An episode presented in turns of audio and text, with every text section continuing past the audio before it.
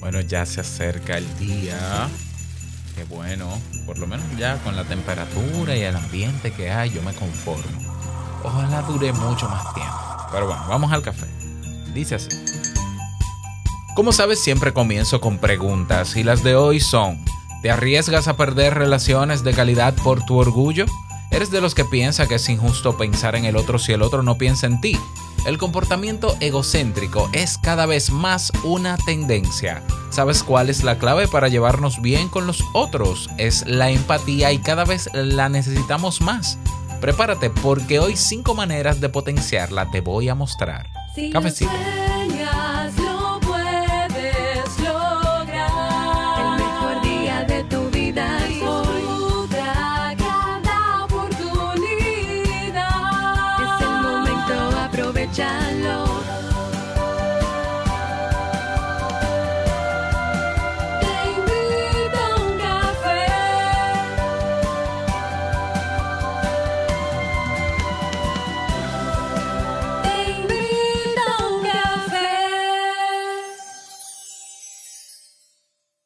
Ahora contigo, Robert Sasuki, consultor en desarrollo humano y emprendimiento.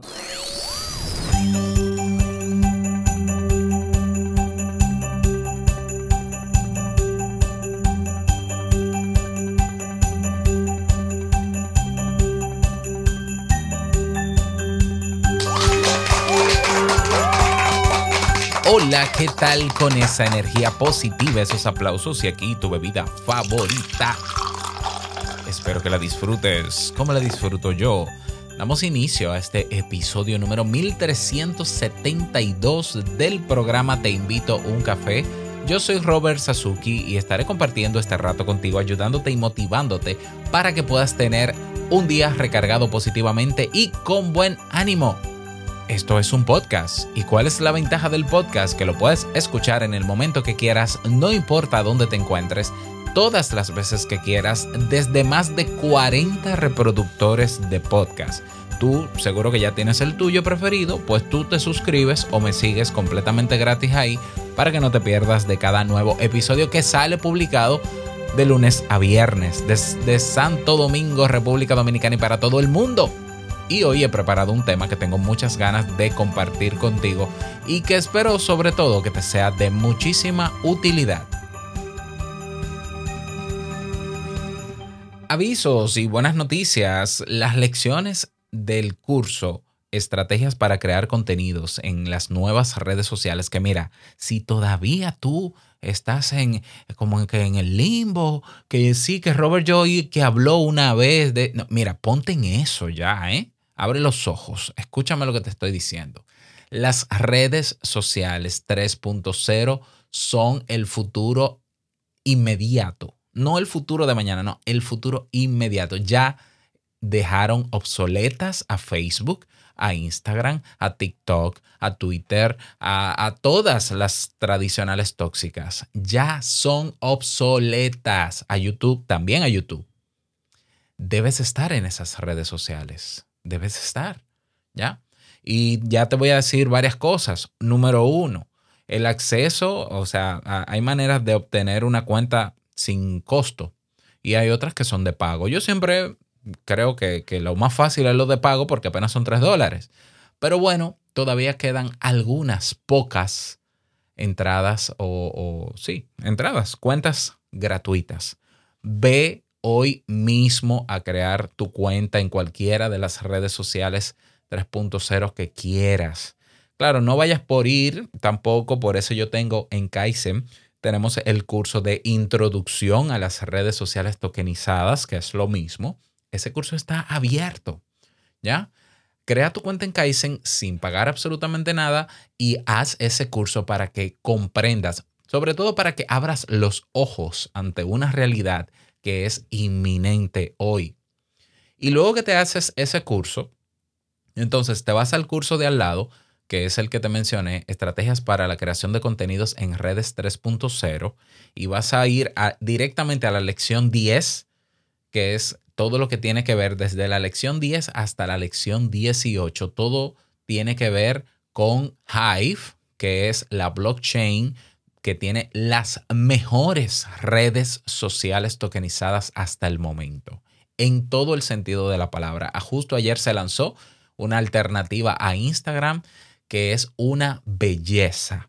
Entonces, ¿qué pasa? De desde la lección 10 de ese curso hasta las 18 están abiertas. Y mira, la voy a dejar abiertas hasta enero, hasta el primero de enero. ¿Eh? Y luego las voy a cerrar. ¿Por qué? Porque hay gente que no valora lo que se le da de gratis. Y yo me la paso creando oportunidades y hay gente que, como el camarón, se la pasa durmiendo. Entonces, bueno, y imagínate, ¿a qué va una persona así? A, a una red social. Bueno, pues hasta enero van a estar abiertas las lecciones de Hive que es desde la lección 10 hasta las, 10, hasta las 18. Si te quieres ir directamente a ese curso, ya lo puedes hacer. Incluso no necesitas crear una cuenta en Kaizen.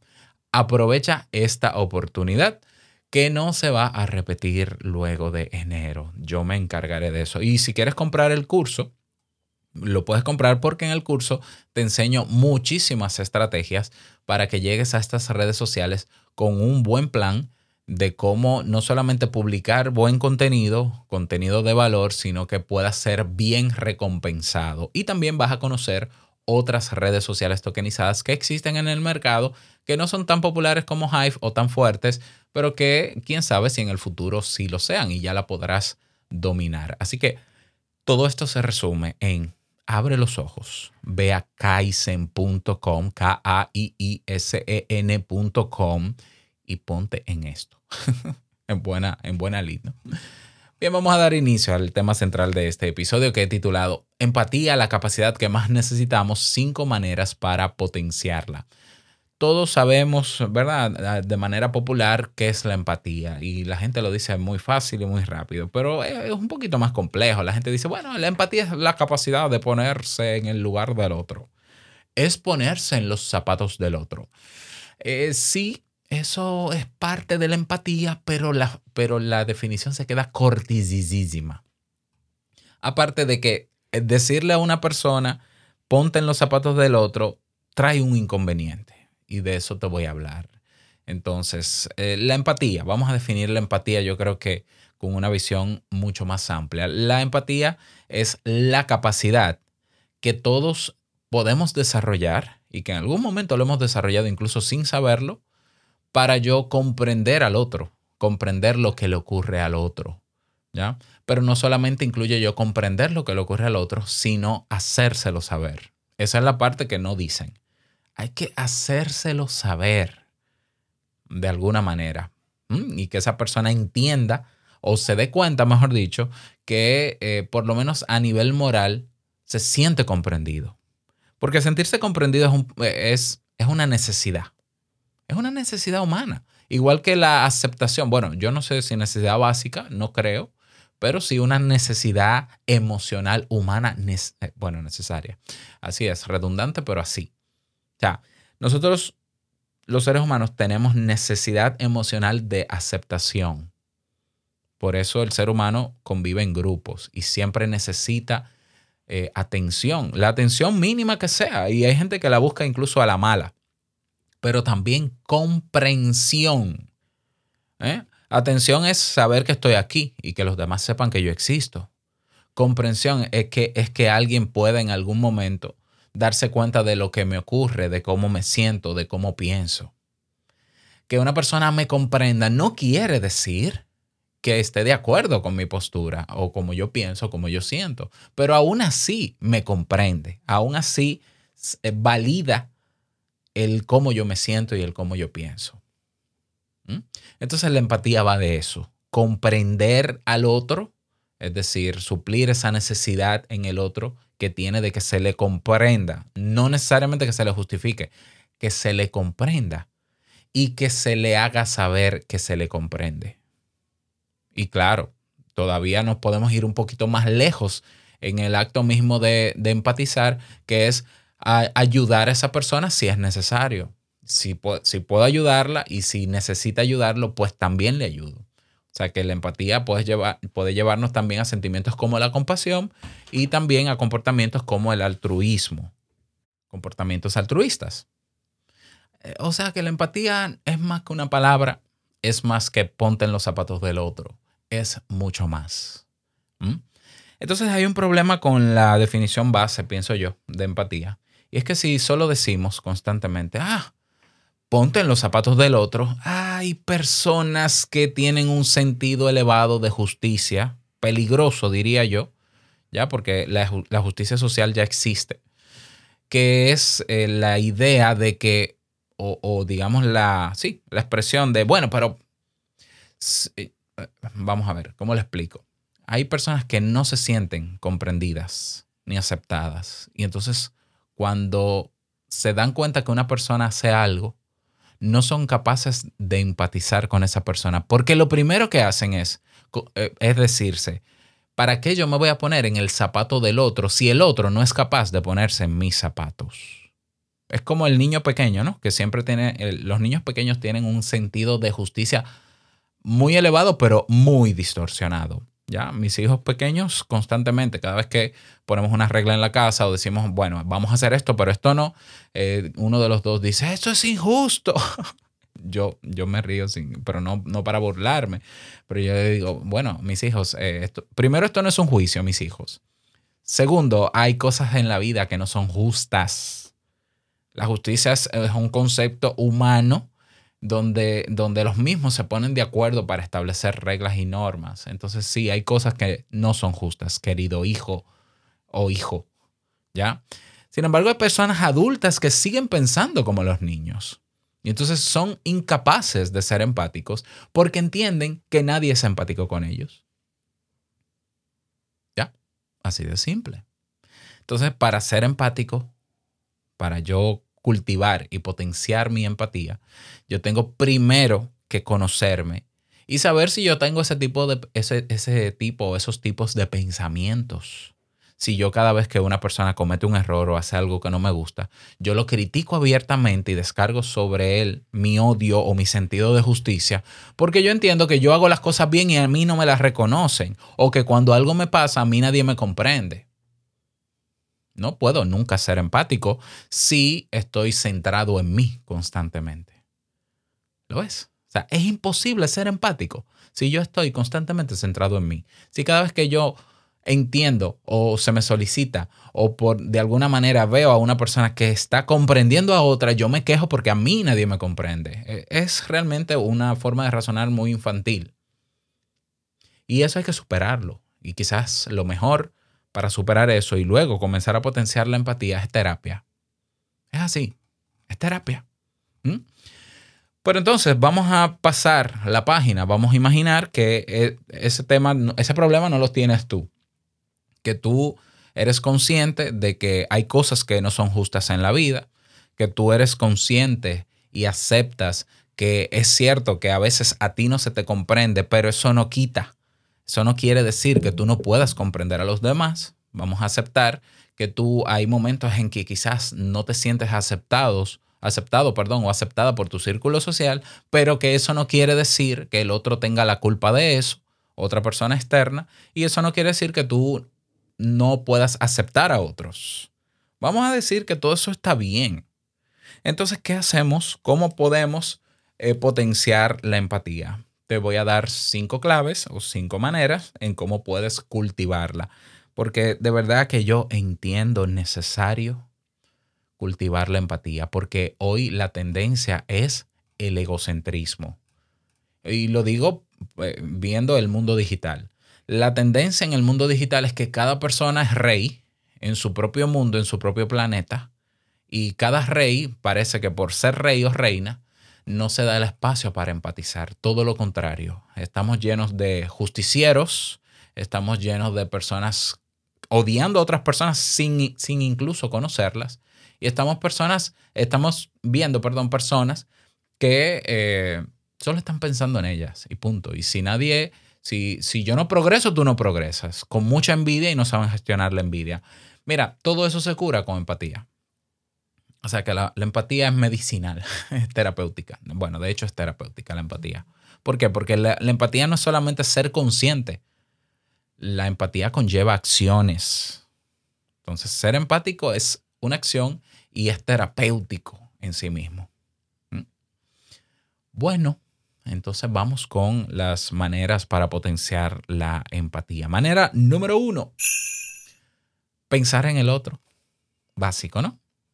Sea, la empatía es el arte de ponernos en el lugar del otro, pero con un detalle, sabiendo que el hecho de que yo comprenda al otro o piense en el otro o piense en empatizar en el otro, no, no tiene que ver con justificar lo que ha hecho el otro. Eso es lo que tenemos que, que despegar. Una cosa es que yo comprenda cómo te sientes. Ah, puede ser que incluso yo me sienta como te sientes, porque quizás viví lo mismo que tú estás viviendo y puedo recordar eso y entonces puedo eh, sentirme igual que tú. Pero eso no quiere decir que yo esté de acuerdo con lo que tú hiciste. ¿Ya?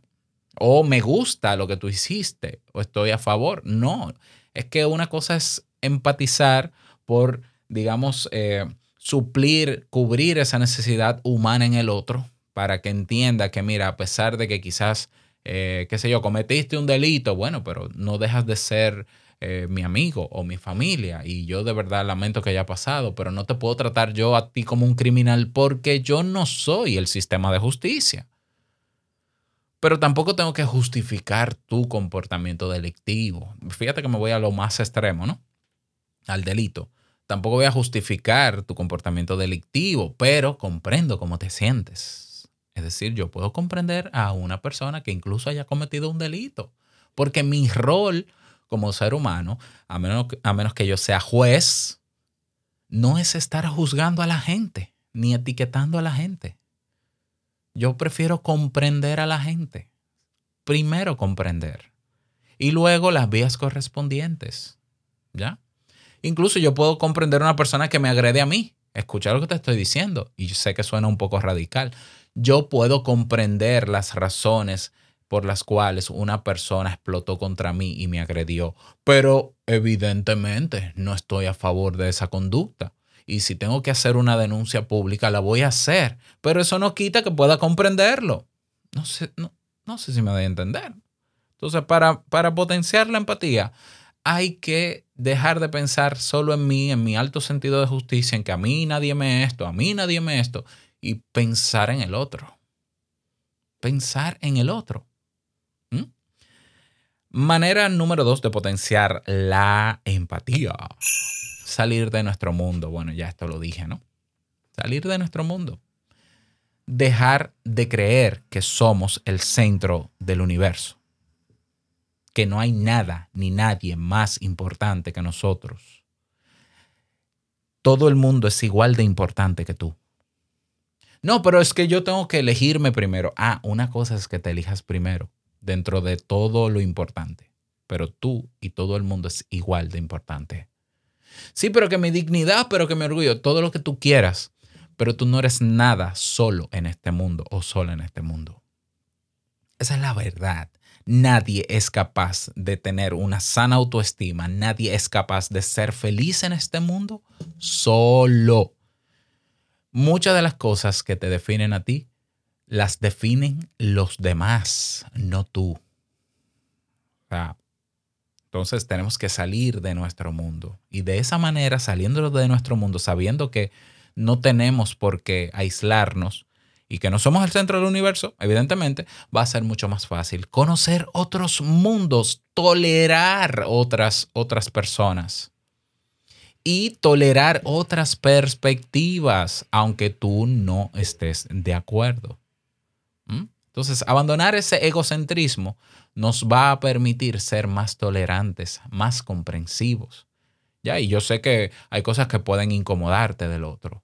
Bueno, sí, y tienes todo el derecho a incomodarte, pero asume un papel empático. O sea, vamos a ver, si yo puedo entender que esta persona tal cosa, pero mira, no estoy de acuerdo y no quiero que se justifique y, tomo la acción necesaria para que no vuelva a pasar. Perfecto, eso no te hace, no te deja de ser, eh, de convertir en una persona con empatía.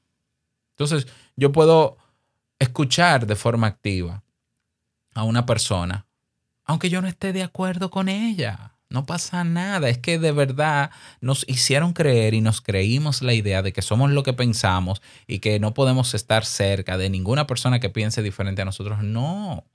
Lo bonito de este mundo es la diversidad, escuchar opiniones completamente contrarias a las nuestras. ¿Ya? Saber que existen y no ocultarlas, aunque yo continúe en desacuerdo con ellas, pero eso te hace empático o empática. Manera número 3. Leer entre líneas. Es decir, ir más allá de las palabras de la otra persona. Eh, yo siempre lo he dicho, ¿no? La comunicación más incompleta que hay es la, comunicación por texto. Eso está comprobado, no porque lo diga yo. Eh, cuando tú te comunicas por texto con una persona, ya sea vía un sistema de mensajería como WhatsApp, como Telegram, o vía Twitter, que es mucho texto, la comunicación está incompleta porque yo no puedo percibir la entonación que se le da al mensaje, yo no puedo percibir la intención del mensaje, yo no puedo ver, yo no puedo percibir el lenguaje no verbal del otro. ¿eh? Si habla alto, si yo no puedo percibir el estado emocional del otro cuando está escribiendo un texto o cuando yo leo un texto. Por eso se usan los emojis, pero es que los emojis son engañosos, porque yo puedo ponerle a una persona un emoji de lo que sea y estar sintiendo otra cosa. ¿Ya? Entonces, leer entre líneas tiene que ver con estar pendiente del lenguaje corporal también del otro y de todos esos factores que en un simple chat o en un simple Twitter no tenemos. Por eso la gente se vuelve odiosa y se vuelve hater en estas redes sociales o sistemas de mensajería, porque como no tienen esos elementos, los supone. Los supone. Y eso es ahí es que está el peligro, porque no hay cosa, no hay capacidad más amplificada que tengamos los seres humanos que la capacidad de cometer errores a la hora de razonar. O sea, somos una máquina de cometer errores cognitivos, sesgos cognitivos. Y eso está científicamente comprobado. De lo que menos me fiaría yo es de, la, de, los razones, de, de las conclusiones a las que llego. Porque yo estoy casi seguro que están sesgadas. Entonces, por eso suele pasar esto y por eso es importante leer entre líneas, tomar perspectiva y decir, vamos a ver, ¿qué, qué, pudo haber pasado por la cabeza de esta persona al decir esto? ¿Cuál es el contexto histórico de esta persona? ¿Qué le llevó a, a decir eso que dijo? Eso es empatía y eso lo necesitamos. Manera número cuatro, decir adiós. Uf, esto está difícil, pero no es imposible. Esto está difícil decir adiós a los prejuicios. ¿Ya? o sea, eh, lo ideal sería eliminarlos. yo creo que eso es casi imposible. Pero eh, tenemos que otra vez hacer ese ejercicio consciente. Por eso, repito, la empatía es terapia pura. Entonces, si vemos, si nos encontramos con alguna persona que tiene una forma de pensar diferente, que tiene una forma de actuar diferente a la mía, que tiene una manera de vestir diferente a la mía. Esa persona no es lo que, lo que, la etiqueta que tú le pones, esa persona no es eso. Esa persona es mucho más que la etiqueta que tú y yo le ponemos. ¿Ya? Viene una persona, yo estoy en el banco y viene una persona y se me acerca, tiene una franelilla, tiene un pantalón bien corto y tiene un tatuaje grande en el brazo. Y mi mente lo primero que asocia, hay un arete en la nariz. ¿Ya? Y mi mente lo primero que puede asociar, quizás por un tema de costumbre o de estereotipo, es que, ay, esta persona es un delincuente o es un drogadicto o es un nada. Ok, ok, que pase por tu mente esa idea no es un problema. Escucha lo que te estoy diciendo. Que pase por tu cabeza el estereotipo y se figure de que, ay, este tiene que ser un drogadicto, no es un problema. El problema es creértelo y ese sí que es grave.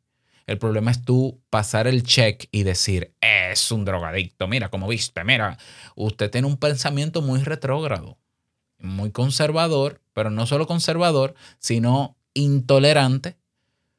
Intolerante. Y esa puede ser la razón de por qué no tiene buenas relaciones de calidad con los otros. ¿Por qué? Porque te la pasas etiquetando al otro y midiendo al otro con una vara que no existe, con unos estándares que no existen, con un ideal de vida que no existe.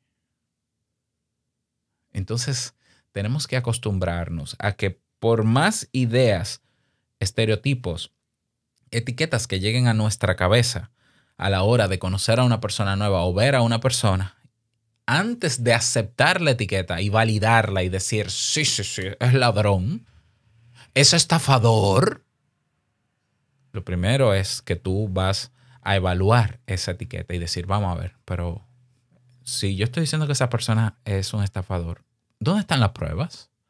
¿Por qué no me convierto en investigador en vez de, en vez de convertirme en juez? ¿Dónde están las pruebas? No hay pruebas. Bueno, hasta que no aparezcan las pruebas no puedo decir que es un estafador. Aunque todo el mundo lo diga. Aunque todo el mundo lo diga. Ve donde todo el mundo y pregúntales, ¿dónde están las pruebas? ¿Qué te hace pensar que es así? Y al final me voy más lejos. Aún comprobando que esa persona es un estafador, podemos ser empático con él. Puedo ser empático con esa persona. Eso no quiere decir que justifique su comportamiento. Porque es que mi papel en la vida, repito, ¿cuál es tu rol en la vida? Tu rol es ser juez. Entonces, juez es una profesión. Entonces, estudiaste para ser juez. Es tu trabajo. Incluso, mira, los que son jueces fuera del estrado no juzgan. El psicólogo, hay gente que juega a ser psicólogo allá afuera. Y yo cuando me entero, evidentemente, ¿no? Yo peleo. Porque sí, pues yo defiendo mi profesión. Hay gente que juega a ser psicólogo y dice que es psicólogo porque ha tenido mucha experiencia en la vida. Ah, sí, entonces yo soy el papa. No, por favor, no juguemos con esas cosas. Porque eso sí es delito. y eso sí se puede juzgar, pero te cuento, mira, un juez cuando no está en sesión, no juzga. Un psicólogo cuando no está en una consulta, en un consultorio, no analiza a la gente, no psicoanaliza a la gente, como algunos creen. Ay, tú eres psicólogo, yo me imagino que tus pobres hijos, mis hijos, eh, para mis hijos yo soy su papá. Yo no soy, ellos no saben ni lo que es un psicólogo. Yo no psicoanalizo a mis hijos, aparte de que yo no soy psicoanalista tampoco. Entonces, aún el que tiene roles definidos en nuestra sociedad, hace uso de esos roles en un contexto en particular. Pero hay gente jugando a ser juez, a ser psicólogo, a ser abogado, porque tiene la idea de que como yo no soy comprendido, el otro tiene que, ya sabes, pensamiento muy infantil, que hay que, hay que desterrarlo. Y entre ellos, el, tener el hábito de prejuiciar, estereotipar y validar eso también es muy infantil. Y hay gente con mucha edad que lo hace. eso ya como que debería superarse. Ojo, todos lo hacemos en alguna u otra medida. Lo importante es ser conscientes de que lo hacemos y borrarlo y decir, ay, perdón, yo, yo tuve una mala impresión de esta persona, que tienes derecho a tenerla pero no tienes derecho a juzgar al otro si no tienes pruebas de que el otro. Aparte de que si no eres investigador, menos tienes derecho a juzgar a otro. Así de simple. ¿Mm? Seguimos. Eh, manera número 5, ya para terminar. Ten cuidado en la manera en cómo te comunicas. La comunicación es muy importante para las relaciones. Eh, ¿Por qué? Porque a través de ella nosotros damos a entender al otro lo que pensamos y lo que sentimos. Entonces tenemos que prestar siempre atención cuando estamos frente a otros, a qué decimos y cómo lo hacemos. Entonces, para mejorar la empatía en este sentido es importante disponer de un estilo de comunicación asertiva. Sobre la comunicación asertiva tengo pendiente un tema que fue solicitado en nuestra comunidad en Telegram. Pero bueno, te voy a dar unas claves rápidas para que utilices comunicación asertiva. Número uno, no juzgues. Quítate la capa ya, por favor. Quítate la capa. Fíjate que el, que se cree justiciero sufre más que el que comete un supuesto delito. ¿Por qué? Porque la ansiedad no lo deja vivir y el estrés tampoco, porque está pendiente a lo malo que hacen los otros. Cuando lo, que yo creo es que esa persona... Ah, bueno, voy a seguir. No juzgues. Número dos, para comunicación asertiva, practica la el, comunicarle a esa persona que le comprendes cuando esté conversando. Ya, aunque no te haya pasado, mira, yo puedo comprender que fue muy difícil eso para ti. No pongas límites a la comunicación con el otro. ¿Ya? Pues, no, porque yo, esto se acaba cuando... Eh, no le pongas límite, que una cosa es conversar, otra cosa es hacer. Calma, escucha al otro con sus ideas, aunque tú no estés de acuerdo con ella escucha activamente al otro. Esa es la cuatro. Escuchar al otro, escuchar activamente. Que escuchar activamente es prestar el 100% de atención y también devolverle una retroalimentación donde esa persona entienda que le escuchas. Identifica y expresa lo que sientes y lo que piensas. ¿Ya? Y exprésate de forma, expresa y pide de forma clara lo que tú quieres y esperas. Hay muchas otras maneras quizás de potenciar la autoestima. En terapia se utilizan varias más, pero voy a dejarlo hasta aquí. Te, te dejo estas cinco para que puedas ponerlas en práctica. Esto no es fácil superar esto, ¿no? O sea, comenzar a ser cada vez más empático. Eh, si fuera tan fácil, la gente no fuera tan odiosa en las redes sociales y tan centrada en sí misma. Pero tengo que reconocer, y tú y yo lo sabemos, que esas redes sociales potencian esas actitudes negativas. Cuando nosotros encontremos redes sociales, que de hecho ya existen, espacios sociales donde lo que se fomente sea la armonía, sea la comprensión, es decir, la empatía y la escucha activa, entonces te darás cuenta, y, ahí la agrego como, como recurso, te darás cuenta de que sí podemos vivir eh, dentro de un ambiente empático. Yo, por ejemplo, estoy en Hive. Hive tiene esa potencialidad, tiene esa característica. Las redes sociales que te mencioné en el anuncio antes de comenzar el tema. Sea, estamos hablando de unas redes sociales donde la gente está ahí para aportarse unas a otras, para ayudarse unas a otras. De hecho, yo no puedo generar recompensas con lo que publico si alguien no vota mi contenido, si alguien no le da me gusta a mi contenido. Pero no solamente eso, hay comentarios que aportan y agregan todavía más valor a lo que yo publico en esas redes sociales. Y hay espacios quizás paralelos donde también nos reunimos donde hay una tremenda armonía y gran capacidad empática. Entonces, si tú quieres mejorar la empatía, no deberías estar en las redes sociales tóxicas porque te convierten en un juez que no eres y en un justiciero cuyo poder no existe. Sal de esas redes sociales tóxicas. Ven a estas redes sociales nuevas y vas a encontrar un, un escenario y una estructura que va a seguir manteniendo tu capacidad empática y seguirla potenciando. Porque con fuerza de voluntad no se, no se arregla esto. ¿Eh? Tú no, no es verdad que tú vas a ser más empático si sigues en Twitter. Eso no es verdad. Eso no es verdad. ¿Por qué? Porque el contexto es igual de importante en tu comportamiento. El contexto. De lo que nadie, la, la gente nadie tiene en cuenta, nunca tenemos en cuenta el contexto. Creemos que solo es la persona y que solo basta con que piense positivo, con que lo declare, con que bla, bla, bla, bla, bla, bla. El contexto, somos entes biopsicosociales. El contexto es sumamente importante. Y acuérdate que centrarnos solamente en la culpa de la gente o que la gente es 100% responsable de, de lo que le pasa es un error en la forma de nuestro razonamiento que se llama el error fundamental de atribución científicamente comprobado, documentado. Léete el libro de eh, Daniel Kahneman, Piensa rápido, piensa despacio, y vas a descubrirte. Todos nos descubrimos ahí. Entonces, es un error pensar que el contexto no, no tiene que ver con mi capacidad empática, tiene todo que ver. Tiene todo que ver. ¿Quieres potenciar la empatía? Sal de esas redes sociales que son prescindibles, que no sirven para nada, y ven a estas redes sociales, a estos espacios donde hay gente que de verdad practica la empatía. Y yo soy testimonio de eso. Así que ahí tienes estas estrategias. Me gustaría que eh, si quieres agregar alguna, me lo dejes en el cuadro de comentarios aquí debajo.